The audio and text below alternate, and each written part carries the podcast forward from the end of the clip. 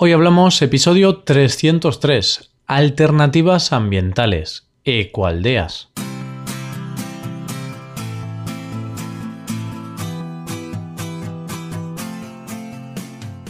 Bienvenido a Hoy Hablamos, el podcast para aprender español cada día. Ya lo sabes, publicamos nuestro podcast de lunes a viernes. Puedes escucharlo en iTunes, en Android o en nuestra página web y antes de comenzar, recuerda que en nuestra web tienes disponible la transcripción completa del audio y una hoja con ejercicios para trabajar vocabulario y para ver explicaciones de expresiones. Todo esto está disponible para suscriptores premium, así que no lo dudes. Hazte suscriptor premium en hoyhablamos.com. Y hoy damos la bienvenida al nuevo tema del mes de abril, las alternativas ambientales. Un tema que nos hace mucha ilusión, puesto que a lo largo de los lunes de este mes te vamos a ir hablando de algunas alternativas muy, pero que muy interesantes. A ver qué te parecen estas ideas. Hoy empezamos con un término que quizás nunca hayas escuchado. Hoy hablamos de las ecoaldeas.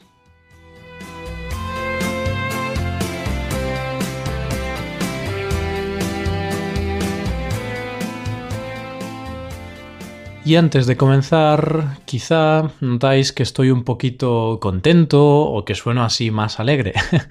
pues todo esto se debe a que he tenido un fin de semana de relajación y de desconexión un poco con los proyectos o con el trabajo, ya que ha sido Semana Santa esta semana pasada y entonces este fin de semana he hecho un pequeño viaje con mi novia por una zona rural de Galicia. Así que nada, comienzo con las pilas cargadas. Y comencemos el podcast. ¿Eco qué? Pues ecoaldea. La propia palabra ya nos da una pequeña pista acerca de su significado. Tenemos eco, de ecológico, y aldea como una población menor que un pueblo, un mini pueblo, por llamarlo de alguna manera. Ecoaldea. Suena bien. Últimamente no dejamos de escuchar esta palabra. Ecoaldea ecotaxi, ecofashion, ecobarrio. Lo ecológico gusta, se ha puesto de moda. A ver si también a ti te gusta lo que es una cualdea. Podemos decir que es una comunidad, un asentamiento de personas que buscan un modelo social alternativo. ¿Cómo? Pues principalmente basándose en el respeto hacia el medio ambiente y en general hacia un modelo de vida sostenible. Este estilo de vida es un proyecto global. Alrededor del mundo se han ido formando este tipo de asentamientos. Pero en los últimos años, en España, esta filosofía de vida ha ido ganando más y más adeptos.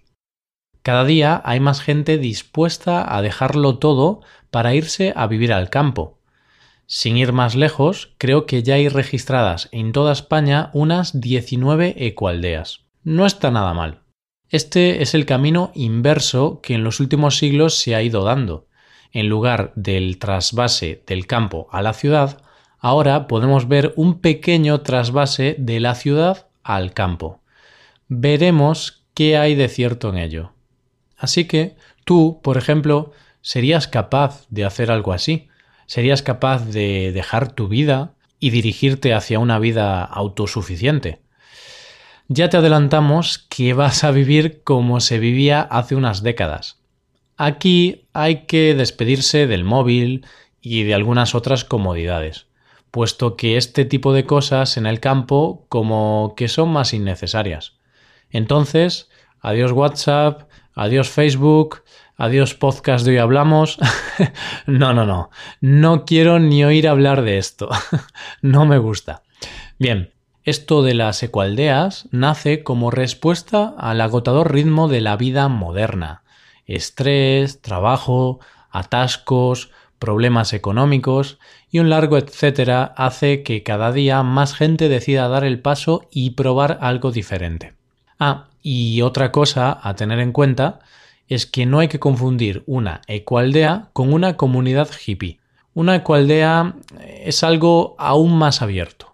Aquí se admite a gente de todo tipo, de distintas ideas políticas, de distintas eh, religiones, mm, edades, gustos musicales, aunque también es verdad que hay mucho en común.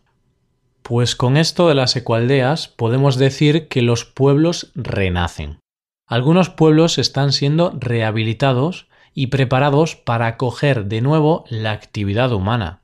Se trata de volver a los orígenes, de vivir como se vivía antaño. Es una forma de reconciliarse con uno mismo y con el entorno que nos rodea. ¿Y qué tipo de personas se animan a dar este paso? ¿Qué tipo de personas se lanzan a la aventura? Pues hay gente de todo tipo y de toda clase social. Aún así, todas ellas comparten una forma de pensar, basada principalmente en el amor por la naturaleza. Como podemos ver, esto se puede tomar como una alternativa a la vida urbana, una alternativa al ajetreo de las ciudades y a todo lo que ello conlleva. El consumismo descontrolado, las prisas, la contaminación del aire y demás. Es salir un poco del modelo capitalista. Y es que nos guste más o menos, lo que está claro es que suele dejar en la cuneta a los más vulnerables. Por lo tanto, muchas familias se están tomando la posibilidad de volver al campo como una forma de luchar contra la crisis. Ya sabemos lo que es, pero ¿en qué se basa? ¿Cuáles son sus pilares básicos? Pues se basa principalmente en tres puntos. Se sustenta en la importancia de las personas dentro de la comunidad, en cubrir todas o casi todas las necesidades de la vida diaria y en la clara apuesta por la naturaleza. En primer lugar, las ecoaldeas le dan mucha importancia a las personas. Las personas son las protagonistas, no las cosas materiales. Es por eso que el contacto personal es su seña de identidad. Solo espero que todos sus miembros se lleven bien. De lo contrario, la convivencia va a ser una pesadilla. Ahí tanto tiempo juntos y cada día viendo las mismas caras. Y es que en una ecoaldea todo el mundo se conoce, es como una gran familia. Pues como vemos, el tema personal tiene mucho peso en el día a día. También lo tiene en la forma de gestionar la ecoaldea. Porque aquí no hay políticos, alcaldes, presidentes, ni nada parecido. Esto funciona con la autogestión. La idea es que todos los habitantes tienen la misma importancia y nadie está por encima de nadie. Hmm, interesante, tiene buena pinta. Lo que nos queda por saber es si la autogestión de estos lugares funciona. Para ello, para que funcione, se suele controlar el número de habitantes. Por eso no suele haber más de 500 personas por ecoaldea. En España tenemos el refrán dos es compañía, tres es multitud. ¿Qué te parece? Como siempre, el sabio refranero español sirve para todo. En segundo lugar, las ecualdeas nacen con la intención de ser independientes, de no tener que depender del exterior para tener cubiertas sus necesidades. Entonces, una ecualdea cubrirá las necesidades educativas de los más pequeños, dará trabajo a cada uno de sus habitantes, y no tendrá que depender de los comercios para alimentarse. El objetivo es ser autosuficiente, ser capaz de vivir con lo que hay en la aldea. Esto no significa estar aislados, no del todo, al menos, porque hay cosas que no están del todo cubiertas, como es el caso de la asistencia sanitaria. Si hay algún problema médico, se va al hospital.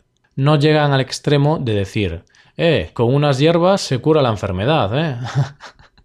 La naturaleza es sabia, pero tiene sus limitaciones.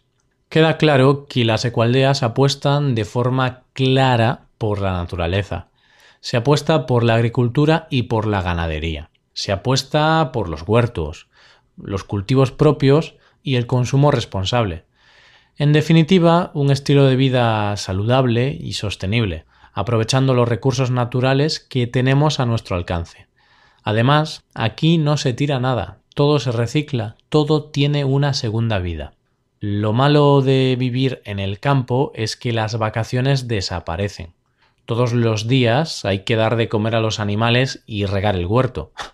La parte positiva es que no hay horarios. Es lo que tiene el trabajo en el campo. Trabajas a tu ritmo y nadie te mete prisas. Pues de forma resumida, aquí te he contado qué es y en qué se basa una ecoaldea. Y ahora te digo, ¿te atreverías a dar este paso? ¿Lo dejarías todo para vivir en el campo? La idea es muy bonita, pero ¿es realista? Bueno, si quieres más información, en nuestra web te dejo el enlace a un vídeo en el que se muestra cómo vive esta gente y se relata cómo es su día a día. Échale un vistazo. Y así acabamos. Te invitamos a que visites nuestra página web, te hagas suscriptor premium y disfrutes de todas sus ventajas. Y de paso colaboras con nuestro trabajo y haces posible la creación de este podcast. También te animamos a que reserves alguna clase por Skype con nosotros. Muchos oyentes ya lo han hecho y la verdad es que echamos unos buenos ratos de aprendizaje y diversión. Todo esto lo tienes en nuestra web hoyhablamos.com. Esto es todo, volvemos mañana con un nuevo episodio de Cultura Española. Pasa un buen día, hasta mañana.